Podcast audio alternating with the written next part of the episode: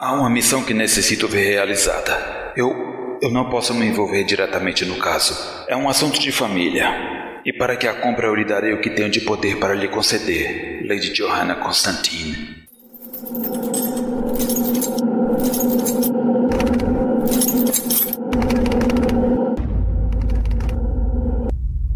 Os escapistas.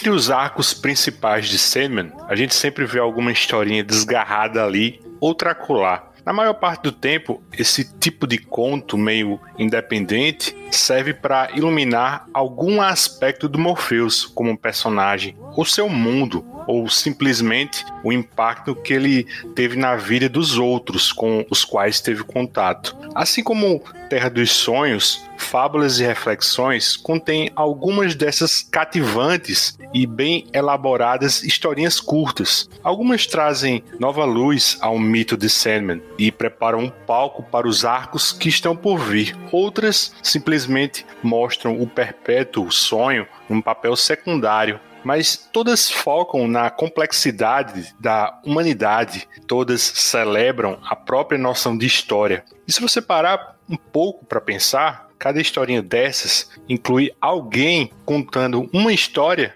dentro de outra história. Eu sou Luigi e nada escapa aos escapistas. E para esse sexto Sandman anotado, eu tenho o prazer de receber, direto de Recife, ele já foi corvo, mas Morpheus perdeu a paciência e o transformou em um humano de novo. Maurício Dantas. Eu acho que eu tô mais pra Magalha ali no Twitter, viu? Mas boa noite a todos. o imperador de Belo Horizonte, o tataraneto de Johanna Constantine, Mauro Elovitch. Mais respeito, pode me chamar de Elovitch primeiro. Cara, mas eu, eu tô rindo muito. Eu demorei para entender. Ele já foi corno. Eu falei, caramba, meu. Mal começou. O cara já tá indo na canela do Maurício, já, coitado. Já tá o, o, o convidado, né? Pô, que sacanagem. Cara, nunca mais volta. Eu ia fazer piada com isso, mas. Mas eu quero saber, Luigi. Quem te contou? É por isso que decapitaram a cabeça dele em Vinhedo, mas isso não impediu de participar desse programa. Reginaldo Hillman. Opa, e aí? é isso. A seguir discutiremos as edições 29 a 31, 38 a 40, 50 Vertigo Preview e o especial A Canção de Orpheus, ou para facilitar, o sexto encadernado da coleção de 30 anos de Semen, Fábulas e Reflexões.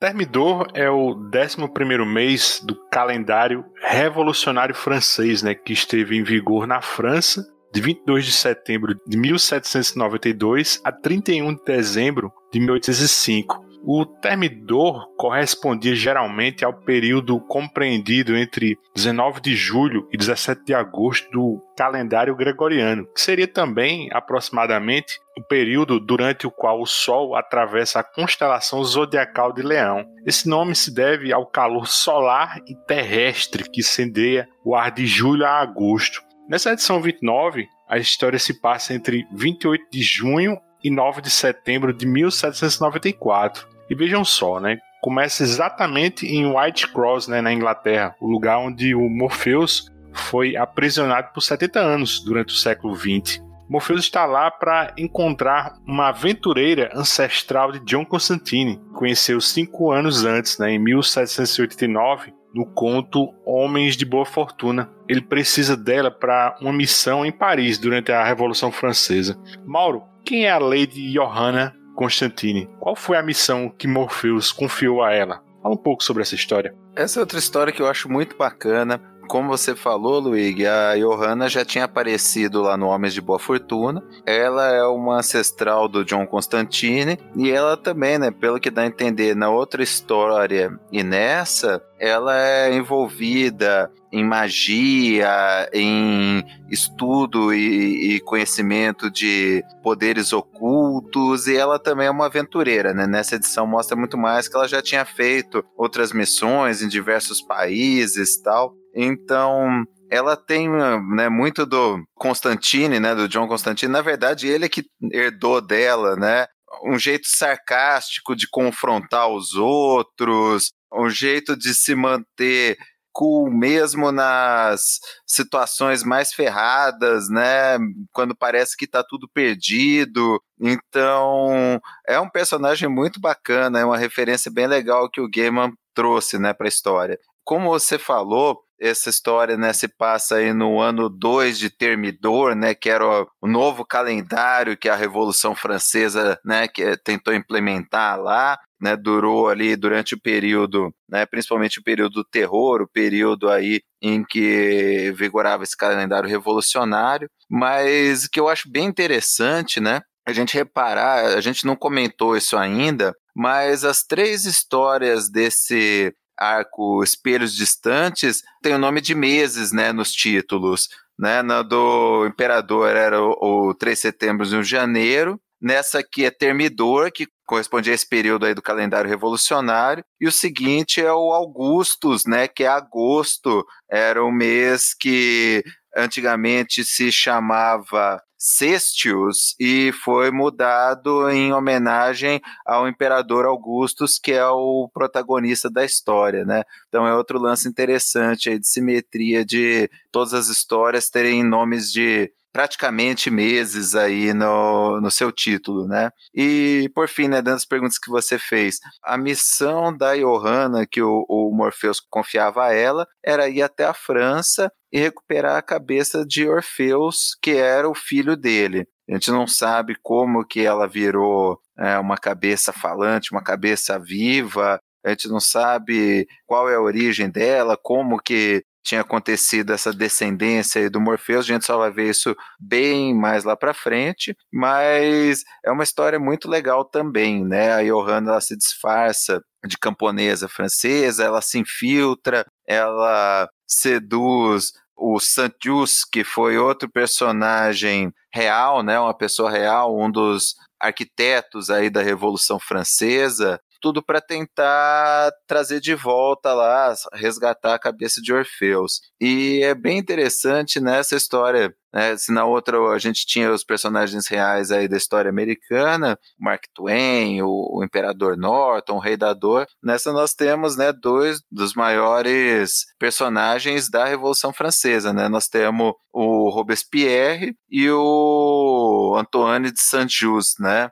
Maurício vai falar um pouquinho mais aí sobre os dois, sobre a Revolução Francesa, mas é muito legal o uso que o Gaiman faz dele, né, principalmente para tratar da perversão do, dos ideais da Revolução Francesa e de como que um sonho pode se corromper facilmente. Vocês acharam que essa Johanna Constantina se lembra mesmo assim o John? Porque eu, acho que se não fosse a coincidência assim da irmã gêmea morta, né? Eu acho que o, o John, salvo me engano, ele teve também, né, um, um irmão gêmeo que morreu, né? Nem me pareceu assim que ela era uma ocultista, ou pelo menos assim, nesse momento assim, ela estaria se assim, começando a provavelmente a trilhar nesse caminho, né? O que, que vocês acharam, né? Você quer comentar isso, Maurício? Pois é, eu tive essa mesma impressão, relendo, né, mais criticamente. Esse é um quadrinho que eu li quando a Conrad publicou aqui nos idos dos anos 2000. É até gostoso você perceber quanta coisa ficou, né? Você vai passando as páginas, vai lembrando daquilo e, ah, já sei o que é isso, detalhes que se passam e agora a gente consegue perceber melhor. E essa coisa da, da Johanna Constantine foi uma coisa que eu achei massa na época. Ainda curto muito essa ideia da, da dinastia Constantine, né? Esse sempre jogadores ali em, em esquemas importantes para a história com H maiúsculo. Mas eu também achei ela completamente diferente, Luigi. Ela, primeiro de tudo, né? Você vê que ela é preparada, ela teve uma preparação formal, né? Teve um mestre como o Robespierre, quando encontra ela, puxa a, folha corrida dela e, e explica lá que teve um mestre ou uma mestra, não, não fica claro, porque é uma pessoa experiente, experiente no travestismo, né? Se vestir de homem, de mulher, de, enfim, disfarces. Ela é quase uma, uma agente secreta independente, né? Sabia línguas, sabia arte de espionagem. Ela tá mais pra um Batman, né, bicho? É, pois é.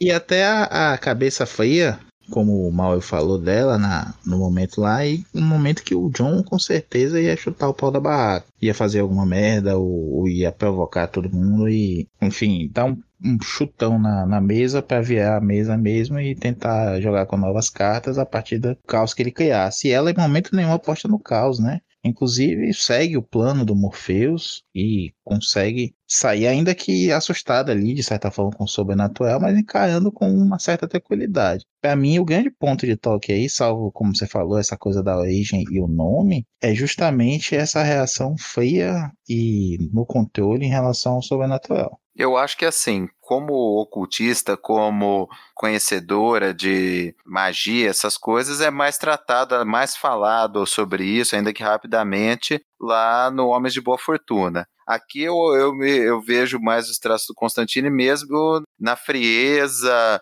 nas situações em que ela blefa, mesmo ela estando ferrada, do jeito que o Constantine faria né? Ela fala para os caras: Ó, oh, tô dando para vocês a última chance de vocês me deixarem pegar a cabeça e ir embora. É o tipo de coisa que o Constantino falaria pro capeta. Ela tem uns lances bem interessantes, sarcásticos de responder ao Robespierre, ao Saint-Just. Quando ela fala para ele, né, que uh, o senhor salvará a França, mesmo que tenha que matar toda criança, mulher e homem no país. Pô, é o tipo de coisa que você imagina o Constantino falando para algum nobre, né? Então eu acho que é isso. Apesar dela ter uma personalidade, e vocês falaram, tá completamente certo, né? Ela é muito mais preparada que o Constantine, ela é mais focada, ela é mais uma agente secreta do que o Constantine que, né, a merda persegue ele, né? Sempre vai caindo nele ao invés dele procurar missões como ela faz. Mas mesmo assim, cara, funciona direitinho, assim, dá para você ver alguma coisa, sabe? Ela não é a reencarnação do Constantino, mas você vê tra vários traços dele, né? Ou melhor, o Constantino é uma reencarnação dela. Eu associei ela um pouco com o John Dee, aquele astrólogo da rainha, que falavam que também era um agente secreto, né? Foi o cara que deu origem àquele 007. Ela você pode ver que ela se envolve, né? sexualmente com aquele Jude, né? Com o San Just, é. Isso, isso, San Just, isso. E ela também tem, parece que é uma tutora, seria transgênero hoje, né? Ela é um travesti, né? que também era como se fosse um espião na época, né? Ela é citada na história, me fugiu o nome agora. Então eu associei ela mais isso, né? E ao fato dela estar tá sempre, parece assim que o sobrenatural encontra ela e usa ela de alguma forma que é semelhante, parece ser uma sina dos Constantines, né? Eu acho que é só isso, assim, né? Só pra gente seguir, né? E a cabeça do Orfeu é uma cabeça viva falante, que até as superstições e lendas, né? E é um momento de lógica na cabeça dos revolucionários. Acabaram uns enforcando os outros da loucura revolucionária que atingiu eles. Mas eles entendem, Robespierre diz isso na história, né?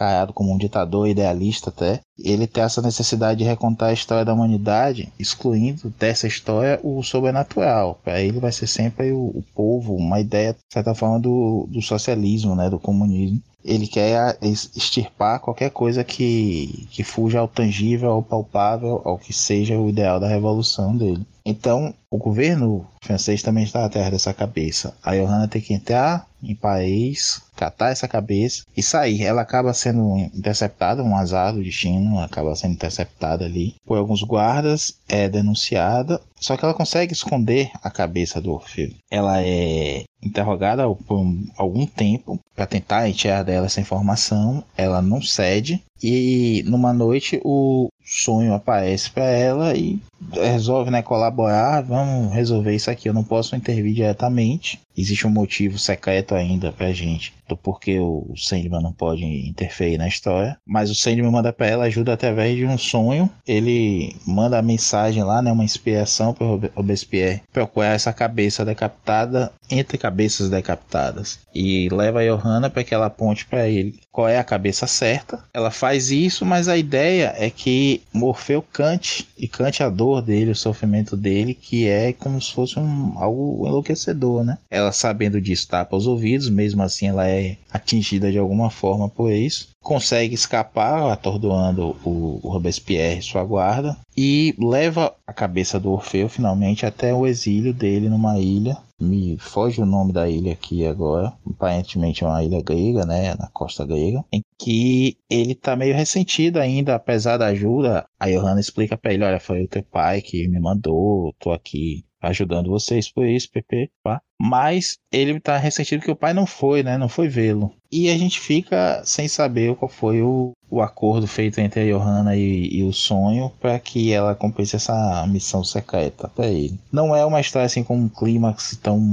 mirabolante, é uma história que vai até bem retinha, assim, não fosse aquele, aquela intervenção do sonho, seria mais uma história mesmo de espionagem com um ou outro elemento sobrenatural. O nome da ilha é Naxos, né, Reginaldo? Tô falando aqui. Essa última página, assim, eu queria voltar a ela quando a gente tiver em Canção de Orfeus, que eu tenho um comentário para fazer que eu acho que vai fazer mais sentido quando a gente estiver lá. Mas assim, Napoleão não participa dessa história, né? Mas, Reginaldo, você acha que ele seria um segundo imperador desse arco? Oh, eu acho que é uma curiosidade, assim, né? Esse espelho distante, ele tem praticamente assim, né? Tem o imperador Norton e tem o imperador Augusto, né? E nessa história, embora Napoleão não aparece, nem é citado nada, mas você sabe que o desenvolvimento daquele processo da revolução vai resultar no Napoleão. Então ele é quase como se fosse assim uma, uma sombra se aproximando, né? Assim. Então seria uma coisa em comum entre as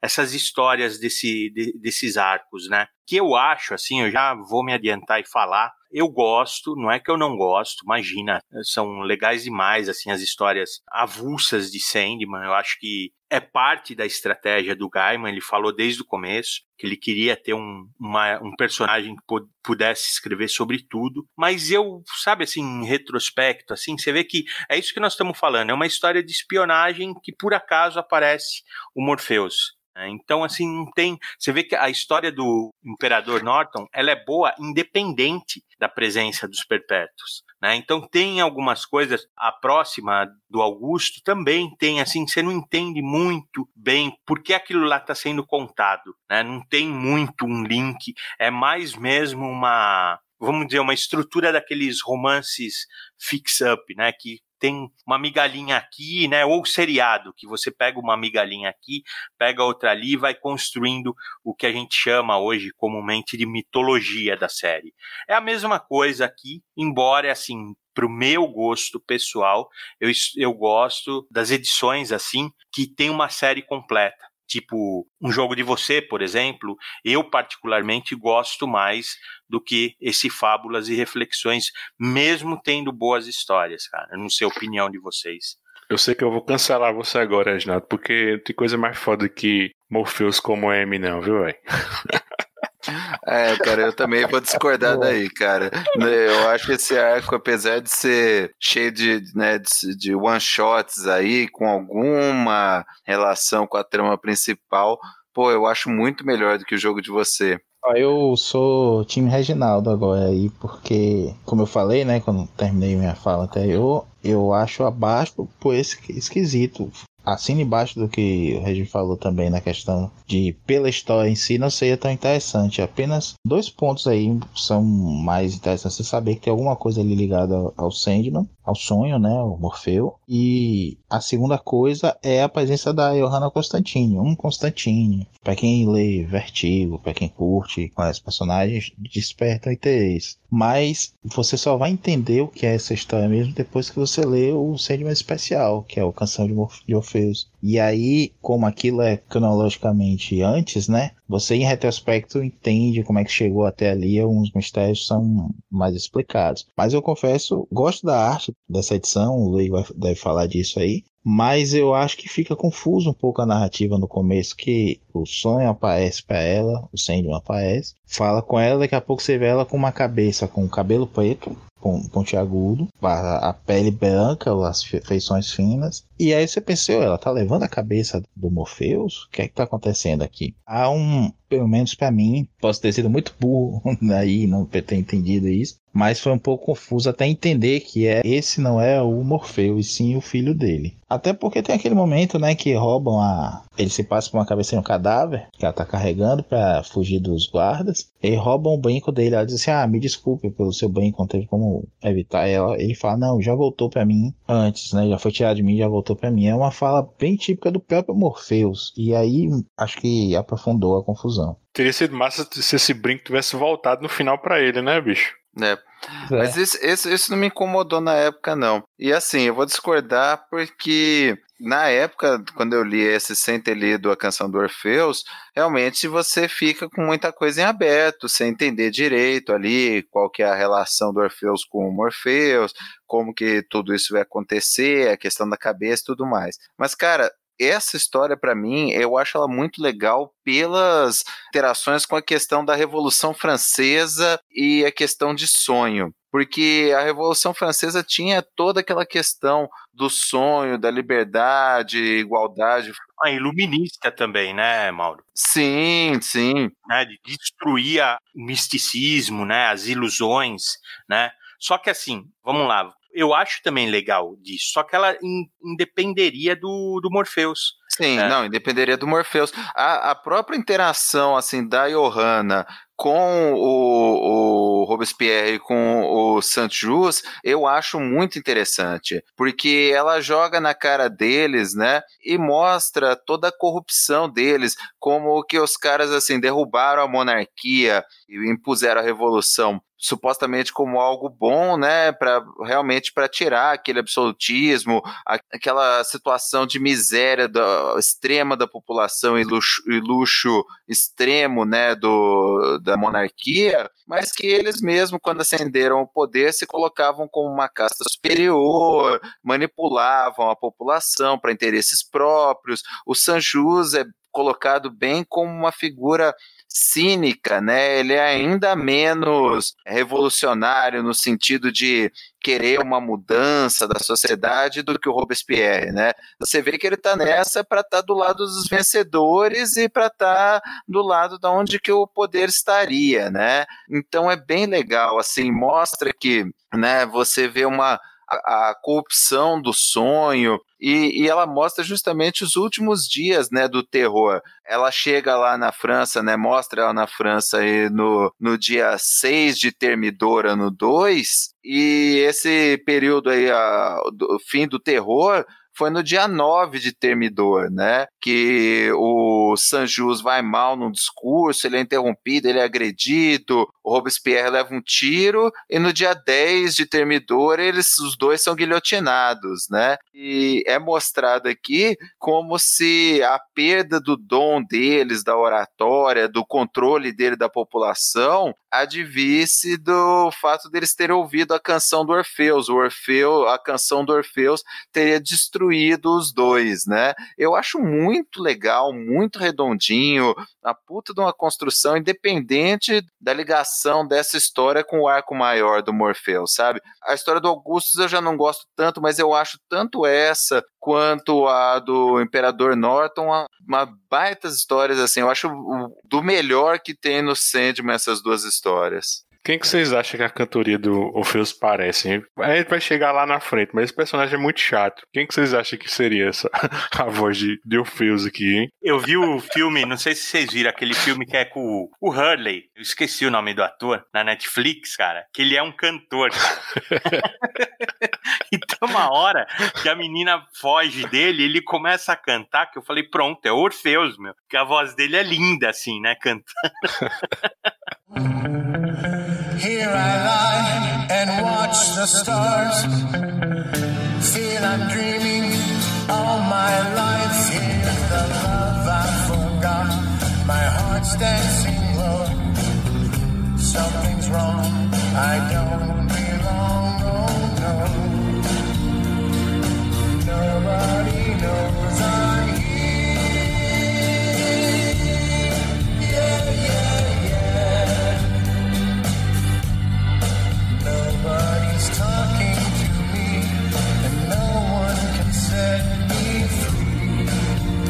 pensando, assim, porra, esse aqui é o Adam Sandler, como é aquela comédia que só eu assisti, Afinado no Amor, que ele canta em casamento.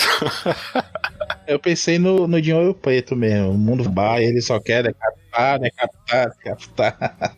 Cara, mas de cortar a minha cabeça, viu, Maurício? Puta merda, em ouro preto. Mas faz sentido, né? Ele não morre, né? Se decapitar a cabeça dele, vai ficar, né? Exatamente. É, meu. Cortou a cabeça, o cara continua vivo, meu. É isso que eu ia falar. O cara vai viver mais que a gente aí. A próxima pega ele já tá vacinado. Vamos pra capa. Outra capa fácil, né? Essa da 29, né, Reginaldo? Eu só achei que o, o Maquin, ele conseguiu fazer uma cabeça decapitada, assim, mais feia que a, a, a da arte interna, que é a do Stan Watt, né? Eu nunca ouvi falar desse cara. Ah, o, o, o artista é, é, é obscuro mesmo, né? Da arte interna, né? Eu achei, assim, também ela, assim, com pouca graça, né? Durante muito tempo eu, eu estranhava que parecia ser uma cabeça careca e o Orfeus tem uma cabeleira negra, assim, né? Igual o pai. Mas não, o cabelo dele tá pra trás, assim, né? Como se ela tivesse molhada, alguma coisa assim, né? Cara, não falam nada dessa capa. Falam só que o crescente no olho da cabeça do Orfeus, ela foi alterada e ninguém sabe quem alterou, né? Na arte ela tá esverdeada, assim, né? Esse, esse crescente, essa lua, né? Mas eu não entendo, não entendi direito que tipo de alteração foi essa que eles comentam naquele Capas na Areia. A quarta capa é o destaque também do bem, bem próximo da face, com esse crescente, assim, mas não tem nada demais, né? A letra capitular é o, é o T do Termidor. Eu acho ela bem sem graça, para dizer a verdade. As três eu acho sem graça. Esse Milton Glaser que me, me perdoe, mas eu, eu não achei. Ele ficar só nos logo mesmo, né, velho? É, é, não, ele é demais, cara. Ele fez muita coisa de, de Madman, Luiz. Tem os posters de temporada de Madman, alguns são dele. São foda, viu? Foram dele, né? Porque ele morreu agora. E são bons pra caramba, né? Pelo menos o final da sétima, que ele é bem pop art, assim, é a cara dele, isso, assim, né? Então, eu acho que foi muita, muita reverência do Dave McKean. Ele vive citando, né, esse Mil- Milton Glaser. Mas eu acho, eu acho bem pouco inspirada essas capas, cara. Elas são branquinhas, né? Elas têm um, um aspecto clean, assim, que continua a aparecer. Espelhos distantes, marcando que é uma série aí em três edições, né? Que depois tem uma quarta lá na frente que ele faz até negativando, assim. O artista também, esse Stan Watch, também não me chama atenção, não. Eu só gosto da página das cabeças decapitadas, que eu acho bem legal na, na hora que o Orfeus está cantando, né? O de ouro preto. Mas é só isso que me chama atenção. Não, o sonho da Lady Johanna, né? Que lá encontra o Morpheus também é legal, né? É legal, né? Na, na cachoeirazinha de sangue, né? Isso, isso. Né? E aparece também aquela Jessamy, né? Que é, é outro corvo diferente do Matthew, né? Também durante a, o, o arco aí você vai ver várias encarnações de corvos, né? Do Morpheus. Eu gostei mais das artes dessas edições dessa vez do que na época. Não sei se o frescor da juventude, né? Aquela coisa da, da image e tudo mais, a gente quer só os caras com dentes rangentes na época. Mas hoje, assim, apreciando até a narrativa mesmo e tudo mais, o Stan Walker é um cara que eu não gostava. Mas aqui me, me soou muito mais legal e competente na, na retratação. A, a cidade suja, né? Apesar de ser um centro de razão na cabeça dos revolucionários, de, de futuro, renascimento, né? Não é. A cidade é suja, é feia, é, é triste, né? Aquele teatro de marionetes que ele. São corpos reais é, decapitados que servem lá como maionese para entreter e assustar o povo ao mesmo tempo. É, é bem, bem representado nesse traço dele. Até as achuas mesmo, é meio sujo demais, né? Mas eu acho que combina bem com a história, com aquele momento ali. Mas quem reclama aqui, hein, Maurício, não sabe o que tava por vir, né? Com Pois é. é, acho que é Entes Queridos, né? Que é a, a, a penúltima série lá. Puta, cara, essa, essa é difícil. Essa é ruim. Essa é difícil. Eu também não comentei, cara, mas eu anotei aqui que eles falam daquele Sir Francis Dashwood, que é o criador do Clube do Inferno original, né? Ah, massa. Eu tinha pesquisado ele também quando eu li a história. É o verdadeiro Clube do Inferno, né? Você vê que esses caras rodeiam essas histórias, né, em comum, cara, né? Claremont também, ele também se inspirou nesse Clube do Inferno, né? Uhum. embora ele, ele comente do Clube do Inferno de Nova York, né? Mas o Clube do Inferno de Nova York, ele é um, vamos dizer assim, como se fosse uma, uma sequência desse Clube do Inferno original, né, cara? É, Cara, é muito legal. Não, e você vê até pela, assim, referência de roupas dele e tal, era muito mais pro original do que pro de Nova York, né? Sim, sim, verdade. Os trajes e tal. Tirando a, a Jean Grey sadomasoquista, que talvez fosse mais pro de Nova York do que pro original. É, tem alguma coisa aí.